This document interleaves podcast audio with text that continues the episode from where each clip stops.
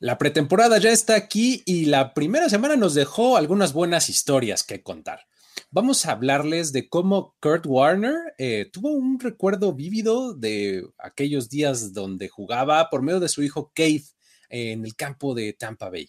Mencionaremos también la racha más irrelevante, pero que todo el mundo habla de ella, esa de los 24 juegos ganados por los Ravens de forma consecutiva en pretemporada.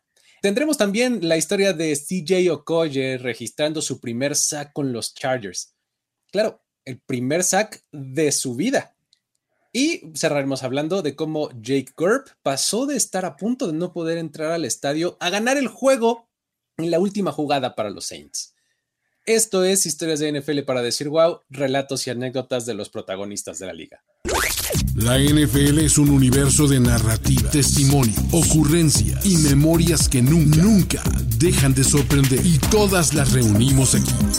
Historias de NFL para decir wow, wow, wow, wow, wow, wow, Con Luis Obregón y Miguel Ángeles es. Mi querido Miguel Ángeles es, ¿cómo te va? Eh, ¿Qué dice la pretemporada? Eh, ¿Cómo te está tratando la semana entre la 1 y la 2? ¿Qué dices? Bien, bien, mi estimado Luis. Mira, como dices, estamos en pretemporada, entonces ya estuve viendo los partidos. Eso sí, nada más veo un cuarto de cada juego, porque yo soy aficionado titular. O sea, ah, tiene todo el sentido. Qué bien. O sea, veo un cuarto de un partido, ya agarro, lo veo, ya le apago, porque pues obviamente estoy, estoy preparándome para lo que hace la temporada, entonces igual es, es como los titulares, voy poco a poquito. dos series ofensivas, ¿no? Algo así. Sí. O sea, vamos, vamos reintegrándonos a esto y ya, obviamente, esta semana dos seguramente veré cuarto y medio para ya ir, para ir agarrando ritmo para cuando llegue el, kickoff ya esté listo para aventarme pues como ocho juegos por semana, porque uno como aficionado sí se avienta todo lo que puede ver. Sí, exactamente. Así es. Oye, este, y bueno, esta semana nos dio algunas historias interesantes, ¿no? Este, me gustaría rescatar varias de ellas. Vamos a platicar aquí de unas cuatro o cinco y por supuesto que al final vamos a tener ahí nuestro, nuestro colofón ahí con, unas buenas historias para decir, güey, ¿no? ¿Por qué no empezamos con la de, con la de los Warner, ¿no? Vamos a empezar eh, ahí diciendo que estos son pues, de tal palo, tal astilla, ¿no? ¿Por qué no nos cuentas de esta? Venga. Esta me gustó porque la verdad está padre, o sea, es de esas historias que dices, órale, qué chido. Y también dices, ay, ya estoy un poco viejo. sí, sí, sí, pasa. Porque sí, también pasa. Y es que esta semana los Buccaneers jugaron su partido de pretemporada contra los Steelers, allá en, en el Raymond James. Y esa escena en particular resultó extremadamente, digamos, familiar para los Warner. Ok. O sea, hace Kurt Warner y familia que lo acompaña y yo vimos jugar a Kurt Warner. Claro, claro. Nos, tocó, vimos esa gran historia. Es más, hay una película en torno a, la vida de Kurt Warner. Sí, no hace mucho se estrenó, ¿no? muy, muy, reciente, bastante buena, por cierto. Y bueno, una cosa que no aparece en esa película es que hace 14 años, Kurt Warner, que entonces ya jugaba para los Cardinals, jugó el Super Bowl 43 ah, ante, ante, ante los Steelers en el Raymond James. O sea, Kurt Warner estaba esta semana en el Raymond James viendo jugar a los Steelers y él se acordó de cuando él jugó contra los Steelers en el Raymond James. Qué padre. Y en aquel entonces, su hijo Kate, de apenas 10 años, estaba sentado en las gradas para ver a su papá jugar en Super Bowl. Claro. Ajá. O sea, vamos a poner esa escena. Kate Warner, el hijo de Kurt, sentado en las gradas, viendo a su papá enfrentar a los Steelers en el Raymond James. Ok.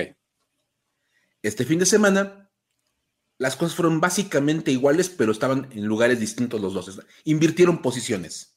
Ok. Y es que Kurt estaba sentado en, las gradas de, Raymond James para ver a Cade jugar su primer partido como profesional en pretemporada con los Buccaneers. y le tocó enfrentar precisamente a los Steelers en ese primer juego. Entonces, fue como una especie de. La historia se repite un poquito, una cosa por el estilo, ¿no? Como una cosa bastante interesante. Y vamos. Esto no, pasó, esto no pasó desapercibido para, para Kurt Warner. O sea, como de el Raymond James, los Steelers están enfrente. Yo quiero que gane el otro equipo. Exacto. Sí, como que eh, demasiadas coincidencias. Y obviamente, pues, lo comparten, hizo lo que todo mundo hace en redes sociales. Lo compartes. Por supuesto. Tú, no, tú, no, nada más te acuerdas. Tú tienes que compartirlo en redes sociales porque si no, no te acordaste. Exacto, si no, no pasó, ¿no? No pasó. Entonces, se tomó una foto con Kate, ya uniformado ahí con su, con su jersey de los Buccaneers, y pone, el último Super Bowl que jugué fue contra los Steelers en el estadio de los Buccaneers. Hoy mi hijo Kate juega su primer partido con los Buccaneers ante los Steelers en el mismo estadio. No puedes inventar estas cosas. Bien. Y luego añadió él, nunca pensé que animaría a Tampa Bay. qué, rápido cambian las cosas. Y me acordé que sí, efectivamente. ¿Te acuerdas que cuando él llega al Super Bowl con los Rams, la primera vez, eliminan a los Buccaneers en la final de la conferencia? Ah, claro, claro, claro, claro. Bien, sí. O sea, tiene, tiene como hasta como ese factor de yo que iba a andar echándole porras a los Buccaneers. Sí, por supuesto que no. Hasta ahora que ya su hijo está militando con ese equipo.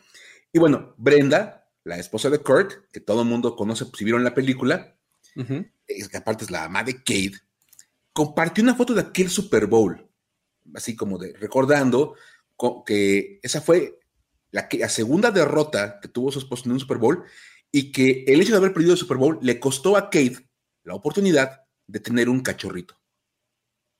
¿Cómo? ¿Y él qué culpa tenía? Yo creo que digo, hace el clásico caso del niño que dice, papá, ¿puedo tener un cachorrito? No, mira, es muy complicado, ya sabes, es que la responsabilidad. Bueno, hagamos una cosa. Si ganamos el Super Bowl, puedes tener un cachorrito. O sea, le aplicó la de el día que un cerdo vuele, ¿no? si, si, yo gano mi segundo Super Bowl, exacto, podemos tener un cachorrito. Y entre James Harrison y Santonio Holmes, sí, pues sí, le echaron a perder el sueño a un niño. Qué horror de personas. sí, qué horror de personas. Cachorrito, nada. Y ahí va la recepción en el fondo de la zona de anotación para que pierdan los Cardinals. Bien. No, sé si eso dijo Antonio Holmes, pero creo que pudiera ir por ahí. Sí, sí, seguro estaba pensando en eso, exclusivo. Ese niño en la grada que es hijo del coreback contrario no va a tener su cachorrito. Exacto. Y ahí está el touchdown. Qué hubo. Bien. Obviamente, pues hay que decir que, aparte de todo, jugar, jugar en Tampa Bay contra los Steelers no es la única conexión a nivel fútbol americano que tienen Kurt y Kate. A ver, ¿qué más? Eso se pone más interesante cuando Kate, que entre hay que decirlo, tiene 24 años, es un novato de 24 años, ya no es tampoco un, un chavito. No está, tan jovencito, de hecho, sí, los 24 años cuando eres novato ya eres medio grande. Ajá. Sí, ¿qué clase de Stetson Bennett es este? Exacto. E-, él llega a los Buccaneers como agente libre novato, un concepto que su papá conoce perfectamente bien. Sí, sí, sí. De hecho, él jugó en Kansas State y en Nebraska a nivel colegial, o sea, él, cambió de universidad. Ok. La historia de su papá, pues obviamente también es una historia de un agente libre novato que venía a una universidad no muy grande y que pues obviamente, eh, bueno, es tan interesante la historia de Kurt Warner y tantas vueltas tiene que dar para llegar a los Rams, que terminó siendo, como ya decíamos, la base para la película American Underdog. Exacto, así de, ay, este, esta historia está de película, ¿sí? Sí, se hizo película. Efectivamente, tal cual de película. Y Kate reconoce que él también está como en esta situación de ser otro American Underdog. Ok, Es decir, llegué como walk-on y nadie me quería. Volcán son esos chavos que llegan pidiendo la chance en la universidad. A probarse, exacto. Dice, no recibió ofertas. Fui a Nebraska y ahí no me querían. Me fui a Kansas State. Me tomó un par de años, pero lo logré. Y luego nadie me seleccionó. Y su papá como de muchacho, por favor, cuando atiendas un supermercado me avisas. Exacto.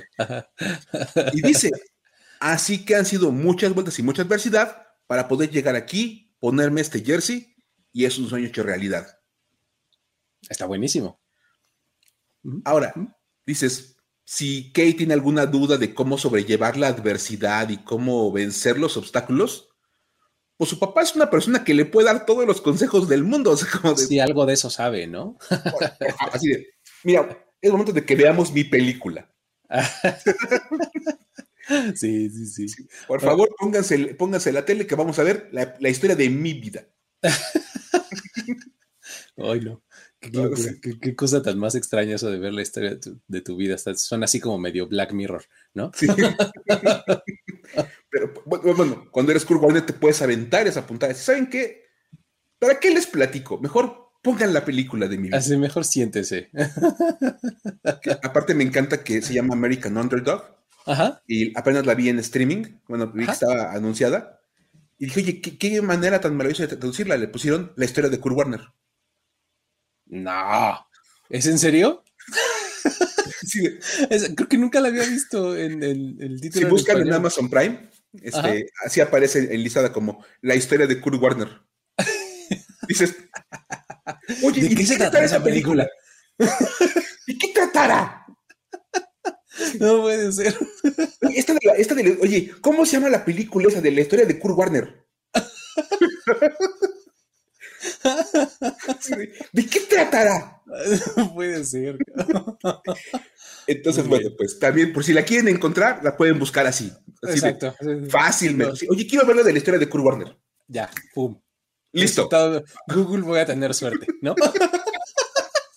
Tal cual. O sea, créanme que no, no tienen pierde, la pueden encontrar rápidamente. Muy bien, eso es todo.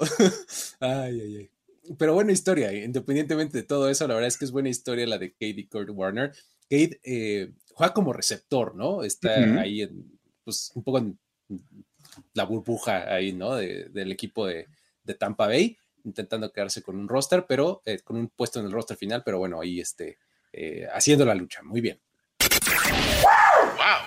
Vamos a pasar a, la historia de los Ravens, esta que, este, que, que todo el mundo tiene en boca, ¿no? Últimamente, este, ya sabemos, amigos, que ustedes vienen a este lugar para enterarse de las historias como meses, a veces años antes de que se vuelvan mainstream. Este es otro de esos casos, ¿te acuerdas, Mike? Por supuesto. Es más, nosotros ya habíamos hablado de esto desde el año pasado.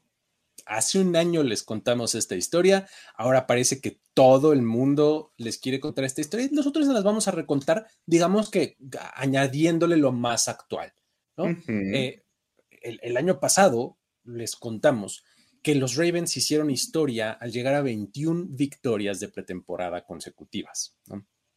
Y pues bueno, resulta que su racha se extendió hasta 24 este fin de semana. Esto pasó cuando derrotaron a los Eagles 20 a 19. Peligró, ¿eh? O sea, ya veía todos los tweets así preparados, así de se, acabó la eh, y delete. Nada.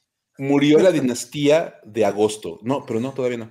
No, no, no, no. Eh, se salvaron. 20 a 19 ganaron contra los Eagles en la semana 1 de la pretemporada del 2023.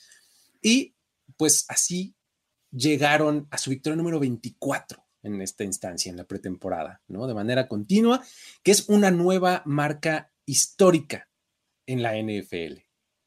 Ahora, lo más interesante de esto es que, pues técnicamente ya han roto la marca dos veces, porque... ¿Cómo?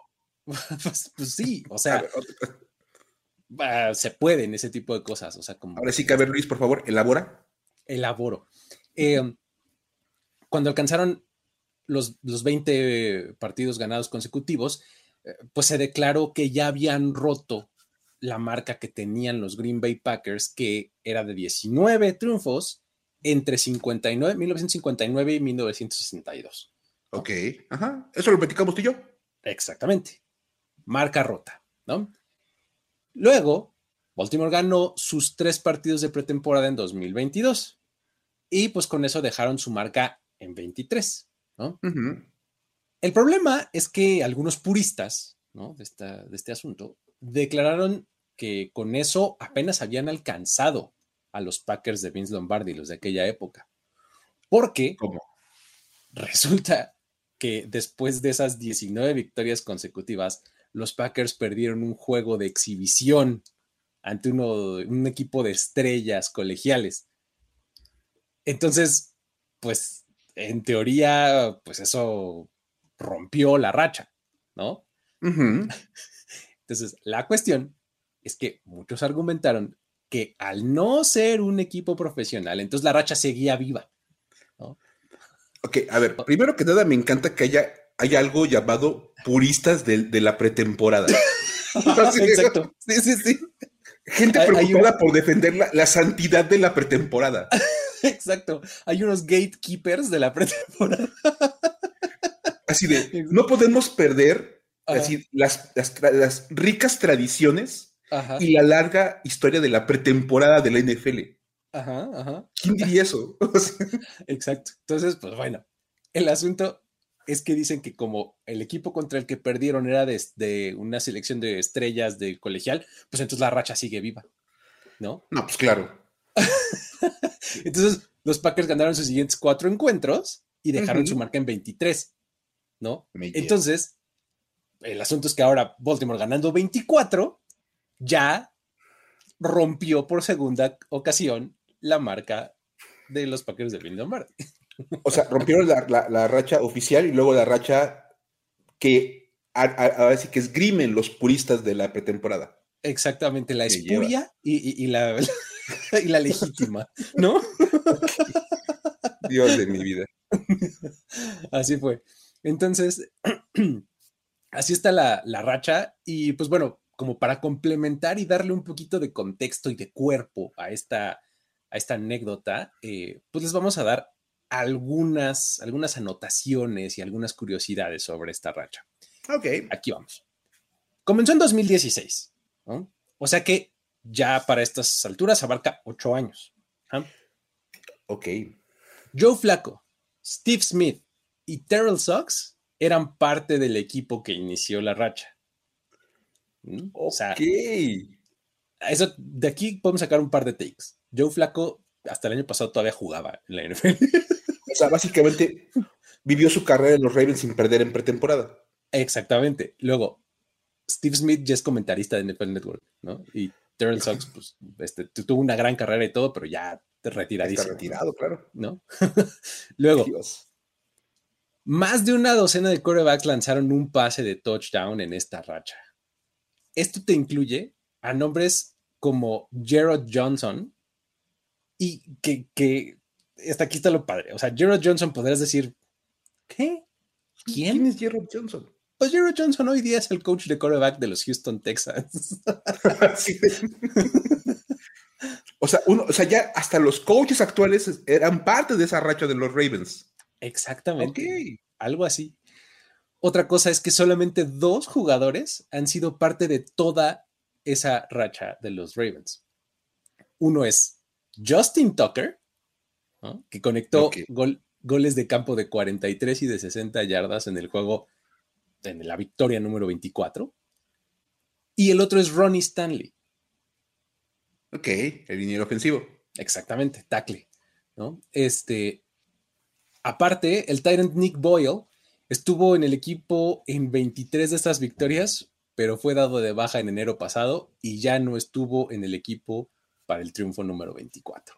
Hombre, es más, recuerdo cuando platicamos la historia hace un año que hablábamos de que eran tres, que habían estado en los 23 juegos. Ah, ok, ya actualizamos y nada más son dos. Exactamente, ¿no? Ahí está. Entonces, este, su buen paso de agosto de, estos eh, Ravens, pues se traduce en buenos resultados en septiembre, ¿no? Ya que los Ravens están 16 ganados, 7 perdidos en el mes, o sea, en el mes de septiembre, que pues siempre que arrancan con, estas victorias ¿no? consecutivas en, pretemporada. ¿no? Entonces, eh, digamos que por lo menos empiezan bien. Luego ya se empiezan a ah, lesionar y empiezan a pasar cosas, ¿no? Pero, Pero bueno, eh, ahorita vamos en 24, pero llevamos una semana de pretemporada. Entonces su racha puede extenderse hasta 26 victorias si es que ganan eh, los siguientes dos juegos y para eso necesitan vencer a los Commanders, que tienen en la semana 2, y a los Buccaneers. que los enfrentan en la semana 3. Entonces, ya veremos si esto se cumplió o no.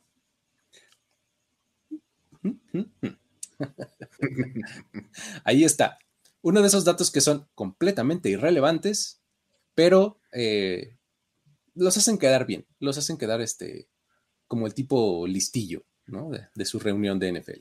Pero bueno, vámonos a la siguiente historia. CJ Okoye teniendo el primer sack de su vida, Mike. ¿Cómo es eso? Lo más normal del mundo, ¿no? Que tu primer sack en tu vida sea en la NFL. ¿Cómo? ¿Por qué no? No, la verdad es que es una historia bien, bien padre porque, vamos a ser sinceros, los partidos de pretemporada, ya les decíamos, son poco memorables. Nadie los toma en serio. Bueno, los Ravens sí, pero este, nadie, ningún otro equipo los toma en serio. Ajá.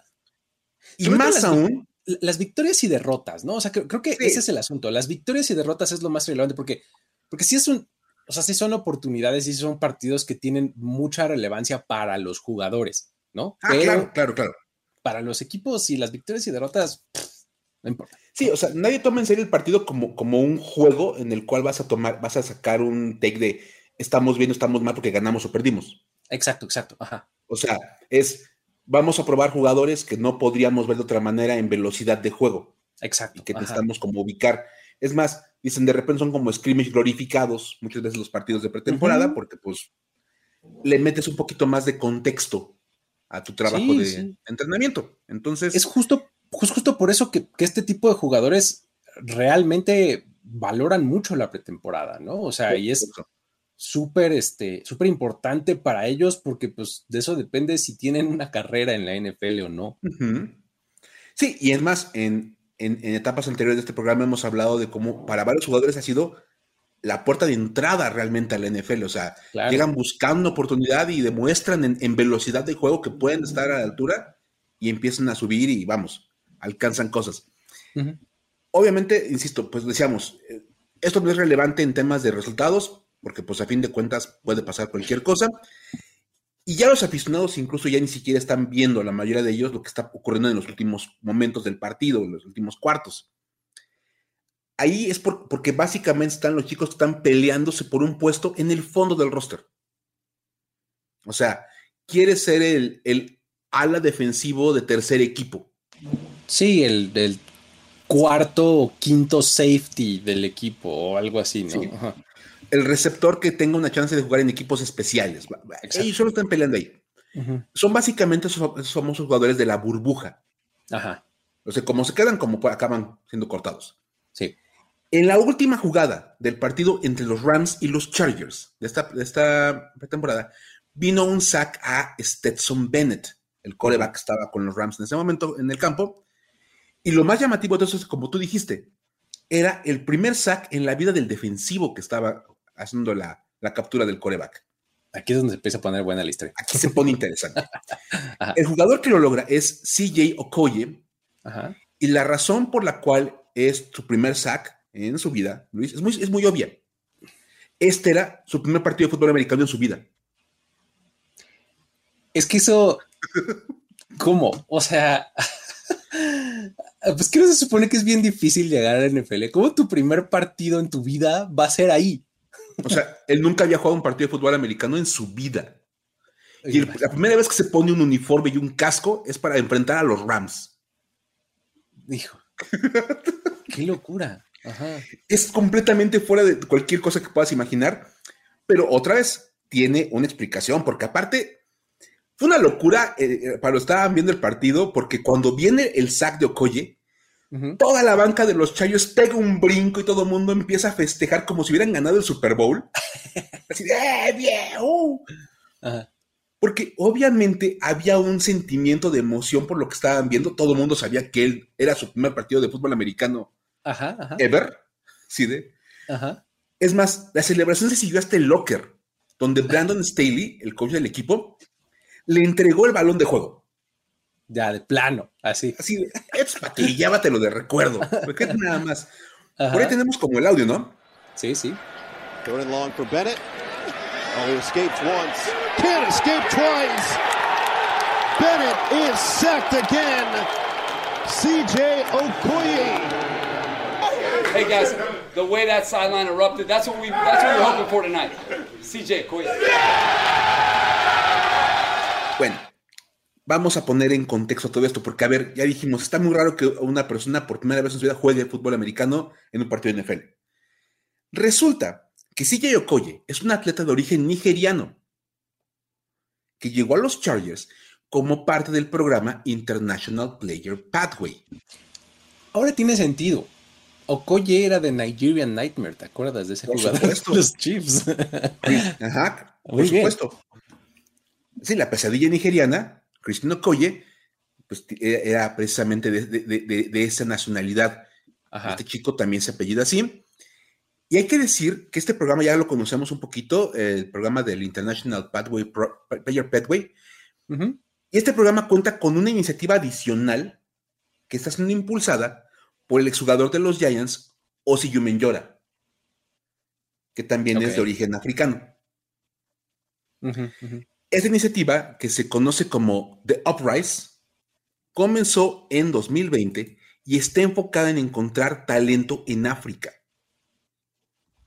Oh, O sea, wow, ok. Osi Yumenyora dijo, hay mucha gente con la capacidad físico-atlética para poder Ajá. jugar a nivel NFL. Literalmente lo que falta es que los encontremos. Pues sí, nada más que sepamos que existen, ¿no? En cuanto los identifiquemos, van a ver.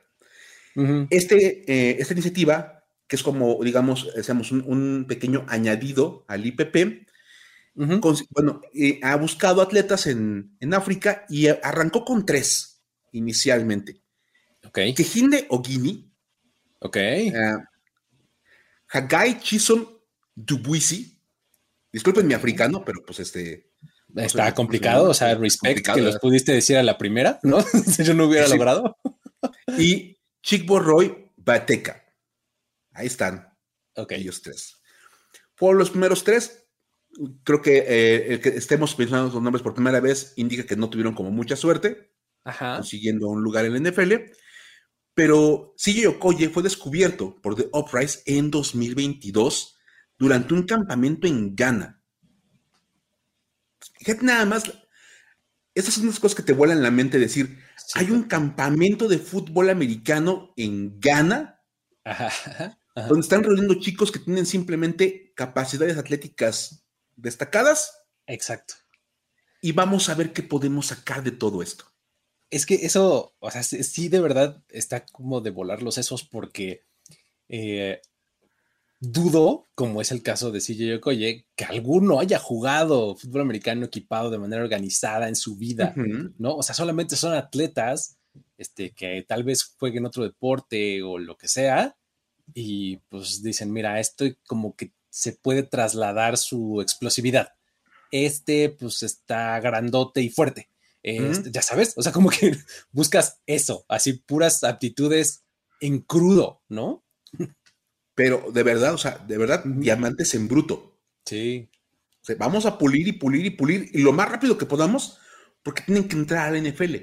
sí. Es que, Que ya es van que además es, o sea, cuando, cuando piensas en eso es, los vamos a mandar al escenario más grande, ¿no? O sea, no es, ah, bueno, los vamos a meter a la preparatoria local. No, no, Ajá. no, no, a la NFL directo. Sí, sí, o sea, no es, ¿No? no es de, mira, este chico tiene como chance de, de como que parece que pudiera aprender a tocar la guitarra. Vamos a ponerlo a tocar en Woodstock. Exacto. Sí, Su, Sí. primer, su primer recital va a ser en Woodstock. ¿Cómo ves? exacto. Ajá. Ándale, va, va- va a entrar de guitarrista este, de The Who. ¿Y, Exacto. ¿De quién me hablas? O sea, no, espérate. Bueno, Ajá. pues literalmente eso pasó. Después de este campamento en Ghana, se lo llevaron a Londres, a un combine internacional. O sea, otra vez, el viaje ya empieza a ponerse bien interesante. Sí, sí. Y de ahí, de todos los jugadores que llegaron al combine internacional, eligieron a ocho. Uno de esos era CJ Okoye. Bien. Ok. Okoye, como parte del IPP, fue asignado a un equipo. O sea, los equipos no los eligen, te Sí. lo asignan. Toma, aquí está. Tú ve qué le puedes sacar de talento y de jugo a este jugador. Ok. Y la buena noticia es que él puede formar parte del Practice Squad todo el año sin contabilizar en el roster. Es de las características importantes que tiene el IPP, ¿no? Los jugadores de IPP que son eso, o sea, son como un, como un extra, ¿no? Que no, no, afecta a tu roster eh, final, ¿no? Son básicamente como practicantes. Ajá. Que están aprendiendo el deporte y no, no van a contabilizar porque pues obviamente están aprendiendo. Y es más, esos términos se han vuelto muy famosos en México por, o en América Latina por chicos como nuestros paisanos Isaac Alarcón y Alfredo Gutiérrez o el chileno Sammy Reyes. Exacto. por eso como que ubicamos un poquito más el programa, pero hay que hacer como el hincapié en que no solamente ha pasado un par de veces con latinos. Ahora sí, Yoyokoy está aquí por este mismo camino. Y está interesante.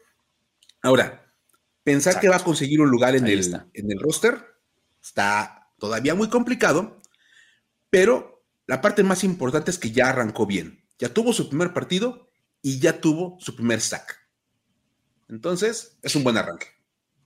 No, hombre, pues increíble. O sea, la verdad es que está buenísimo, ¿no? Y es una historia padre el, saber que, pues, como que pasó todo ese viaje para entrar eh, directo a la NFL y en su primer partido Zack, o sea, gran, gran momento. Muy bien, muy buena historia esta de, de Okoye. Perfecto. Vámonos ahora a eh, la última historia que, tenemos en, este show. Es esta que narra uno de esos momentos que mantienen humilde a, Blake Group. Blake Group, pateador de los New Orleans Saints, ¿no? Este es otro que tuvo un momento de gloria tremenda este fin de semana pasado, eh, porque, pues bueno, él eh, básicamente ganó el juego. O sea, quiero decir, ganó el juego porque él ejecutó la patada en la última jugada eh, para que los Saints ganaran 26-24, ¿no? Ok.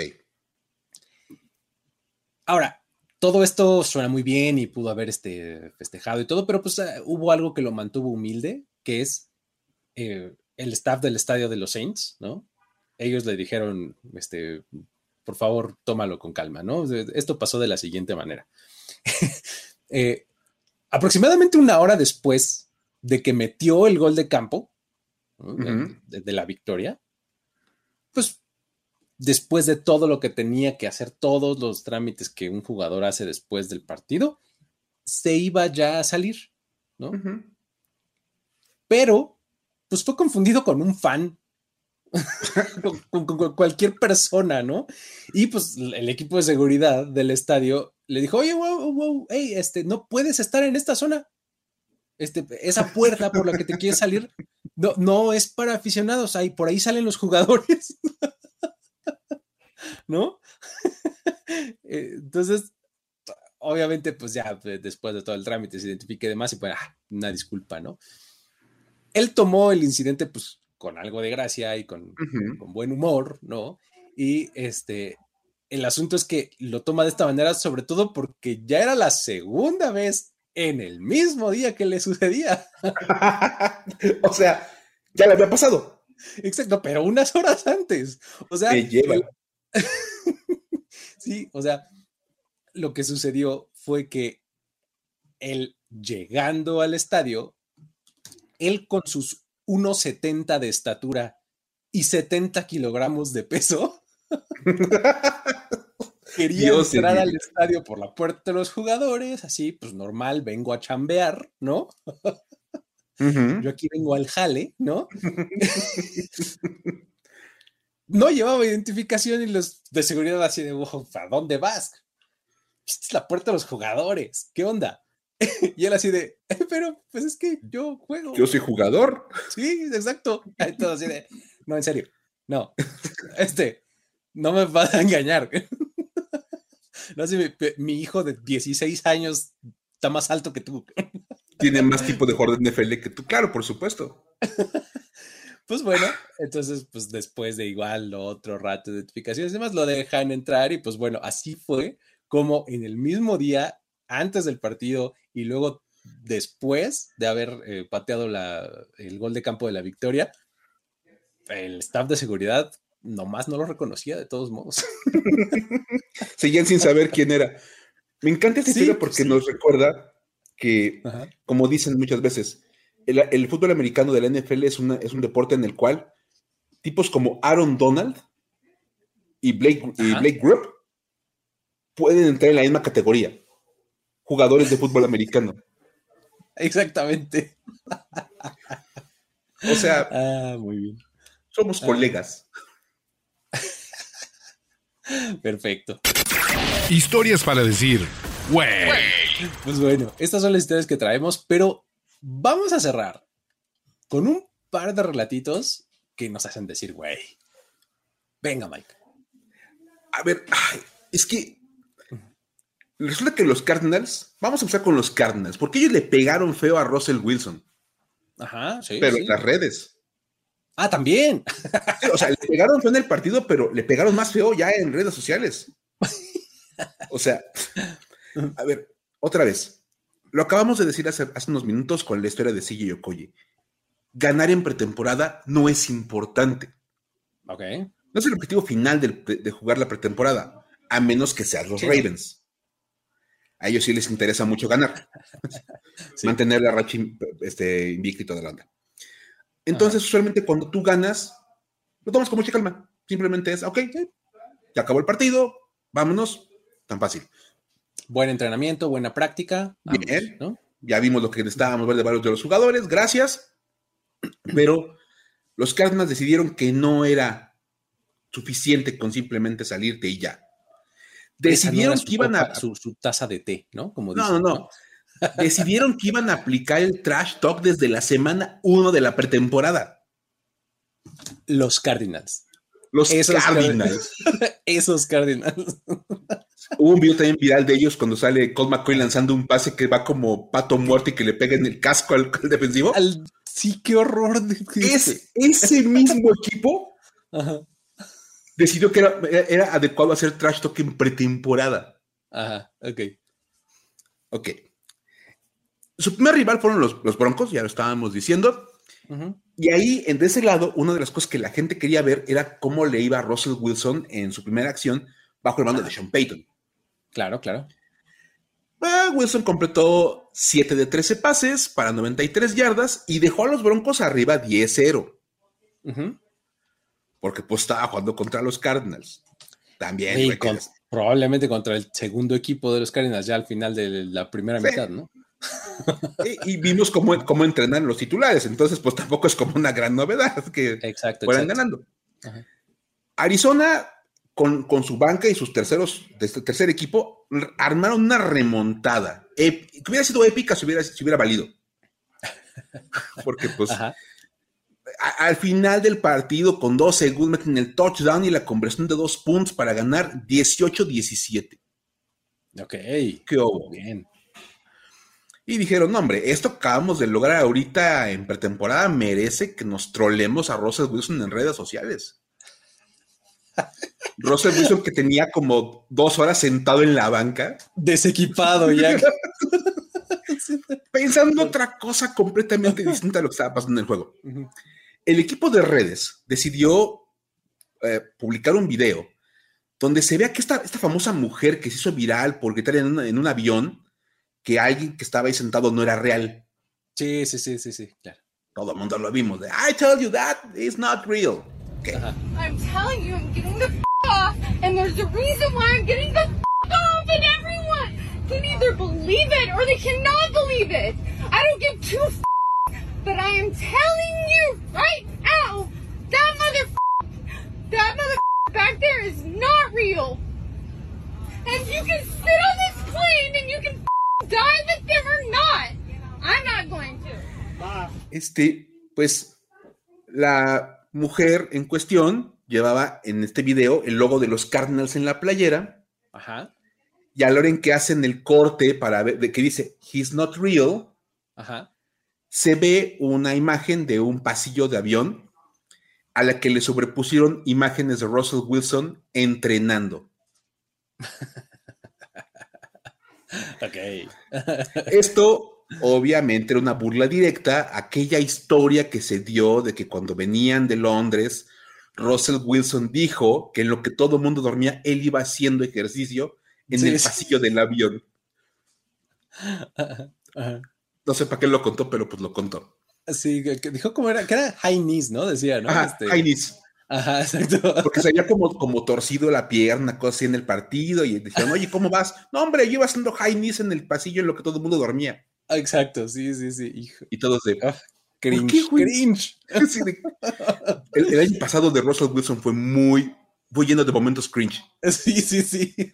Y ese fue uno de los momentos también así como que eh, fueron parte de eso.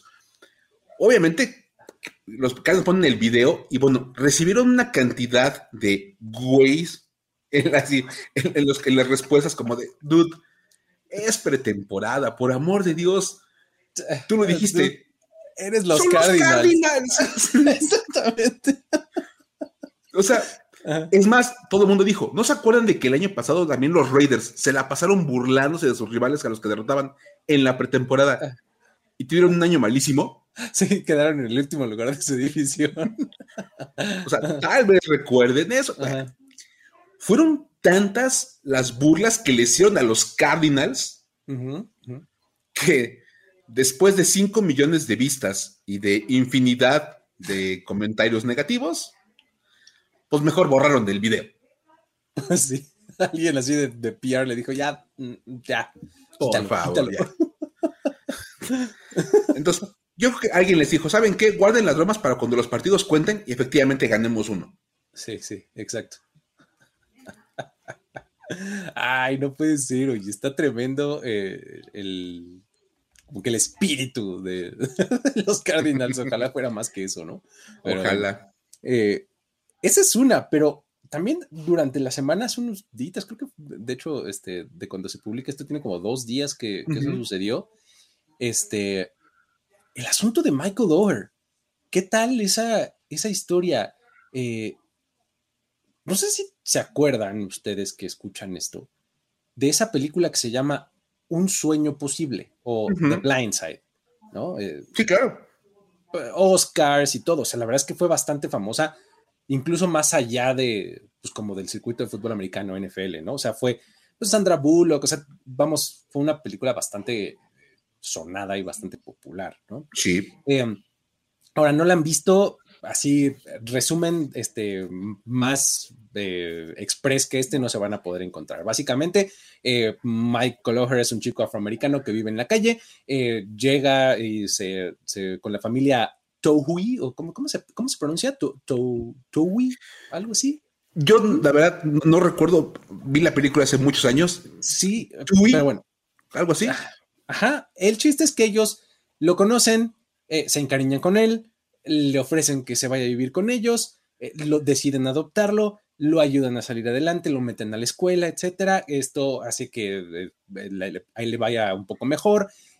se lo meten al equipo de, este, de fútbol americano, de la preparatoria, lo vuelven tackle izquierdo, entonces se vuelve muy, muy bueno, termina en All Miss, ¿no?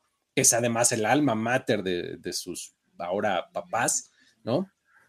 Y eh, después de unos años en Ole Miss, termina siendo seleccionado en el draft por los Ravens en la primera ronda de la NFL. Básicamente de eso se trata, ¿no? Clásica historia de superación, este, película muy clásica de, este, de fútbol americano, ¿no? O sea, trama pues muy clásica de, de película de fútbol americano. El asunto es que ahora pues Michael Orr decidió darnos un poco más de información sobre la historia. Y la historia, la información que nos dio fue que la historia no fue así. Me lleva así. Dios. ¿Vieron ustedes la película? Sí. Ah, bueno, pues así no pasó. Sí. Me encanta porque aparte es de esas películas que empiezan con basada en una historia real. Exacto. Y Sí. Orr, bueno, real, real, no. Exacto. ¿No? T- ta- Tan real como el otro pasajero que estaba diciendo la señora del avión, ¿no? Algo así. Dios. Este, él, eh, O'Hare, eh, de- decidió que, pues, iba a solicitar a un juez que anulara la relación legal que existe entre él y su familia, o su familia adoptiva, o ahorita vemos cómo le llamamos, porque resulta que en realidad nunca lo adoptaron. ¿Cómo? O sea, ellos simplemente asumieron su tutela. O sea, es una diferencia sutil pero importante. O sea, puede parecer un tecnicismo legal, pero la verdad es que, eh, pues sí es diferente. O sea, cuando adoptas a una persona, pues se vuelve parte de tu familia, básicamente. O sea, es una relación, relación padre e hijo eh, legalmente, ¿no? Se tienen los mismos derechos que, otro, que cualquier otro integrante de la familia, etcétera. O sea, es, pues, es una adopción. Pero cuando se asume la tutela de alguien, es porque se está argumentando que la persona que queda bajo tutela no tiene la capacidad física o mental para valerse por sí mismo. Oh, Pequeña sutileza, ¿no? pequeñísimo. Lo que pasa es que, pues, el tutor, ¿no? Eh, básicamente decide sobre la vida eh, del que tiene bajo tutela, ¿no? O sea, sobre las decisiones legales, económicas, etcétera. Todo lo controla el Britney Spears, digamos, otra vez, ¿no? Algo así. Ahora, en este caso, ¿cómo aplica? Pues bueno, vamos a ponerlo con la película. Resulta que la empresa que financió la película le pagó 225 mil dólares a cada integrante de la familia por el uso de su imagen. Ok. ¿no? Ahora, si Michael Oher hubiera sido adoptado, él hubiera recibido esa suma, pero no, lo recibieron sus tutores. O sea, ok. O sea, 225 para cada uno, pero los 225 de Michael Oher se los doy a los tutores, ¿no? Porque, pues, Porque son los responsables de las cosas financieras. exactamente. ¿no? Ok. Entonces, eh, pues ahí está el, el asunto, ¿no? Entonces, el asunto es que Over descubrió este pequeñísimo detalle en febrero pasado. y por ahora está pidiendo la anulación de la tutela, ¿no? Lógicamente, también quiere que la familia le dé el dinero que han ganado comercializando su imagen y todo lo demás durante todos estos años, porque, pues además de la película, está el libro, ¿no? Este, es la que a su mamá Mary Ann se llama, o Lady Leanne. Leanne, exactamente. Eh, ella es conferencista y habla mucho, o sea, como que se vende a sí misma como por medio de esta historia de, de superación de Michael Orr, ¿no? Entonces, eh, básicamente, Michael Orr está diciendo, hey, a ver, de entrada, estos señores no son mis papás, y en segunda, quiero mi dinero que les dejó, to- todo el dinero que dejó esa película y esa historia, ¿no? Básicamente, está tremendo, ¿no? Está muy, inter- o sea, está muy interesante y muy fuerte porque, como bien dices, la familia tiene fundaciones como de vamos a ayudar a la gente Sí. y bla, bla, porque somos buenas personas. Vean lo que hicimos con Michael Orr. ujú. O sea, básicamente nos lo transamos con toda su lana. ¿Qué hubo? ¿Qué- qué Y la cosa? mamá da, conferencias porque obviamente todo el mundo dice, es la mujer de la película de The Blind Side, el personaje Claro. que inspira la actuación de Sandra Bullock, que le vale un Oscar. Sí, sí, sí, sí, sí, exactamente. Y es, eh, o sea, es eh, justo sobre esa época y sobre ese producto en específico, porque seguramente en ese momento Michael era, era menor de edad, ¿no? Obviamente ya después entrando a la NFL y demás, pues ya es una persona independiente de más, más de 21 Claro. años y demás, entonces pues ya como que su contrato con los Ravens y lo que haya hecho en su carrera profesional, pues ya seguramente eso sí le concierne Sí, y le compete directamente a él, ¿no? Pero cuando estaba en la preparatoria y entrando a la universidad, pues era menor de edad, entonces ahí era donde estaban beneficiándose los, eh, los tutores en este momento, ¿no? En ese momento, perdón. No inventes. Sí, está. Entonces, pues uno revisa la película hoy día y pues sí te hace decir, güey, Güey, definitivamente. ah, qué locura. Ahí está. Pero pues bueno, con eso terminamos el episodio del día de hoy. Muchísimas gracias por haber estado por acá, Mike. Este, contado buenas historias y también a la gente que está por acá. Eh, recuérdales, por favor, a la audiencia cómo se pueden poner en contacto con nosotros. Pues mira, lo más fácil es entrar a X. Eso. No, entren a Twitter. entren a Twitter, que ahora, aunque tiene una, una espantosa X Como su símbolo, pero pues es básicamente Twitter, nos pueden encontrar como arroba el buen Luigi y arroba F-escopeta. Ahí, si ustedes ven una historia, lo que hacen es darnos mención o ponernos en los comentarios, oigan, chequen esto. Por ejemplo, esta semana queremos agradecer a Isco Reyes y a Mando Roth ahí en, Ujú. en- en Twitter. Ellos, por ejemplo, nos etiquetaron en la historia de Michael Lord. Así es. Y de, Oigan, ya vieron esta historia para decir, güey. Y Lo este, vamos, y, Ma- y Mando Roth también nos etiquetó en la de Blake Group. También. Ya vieron esta, es como para decir, wow.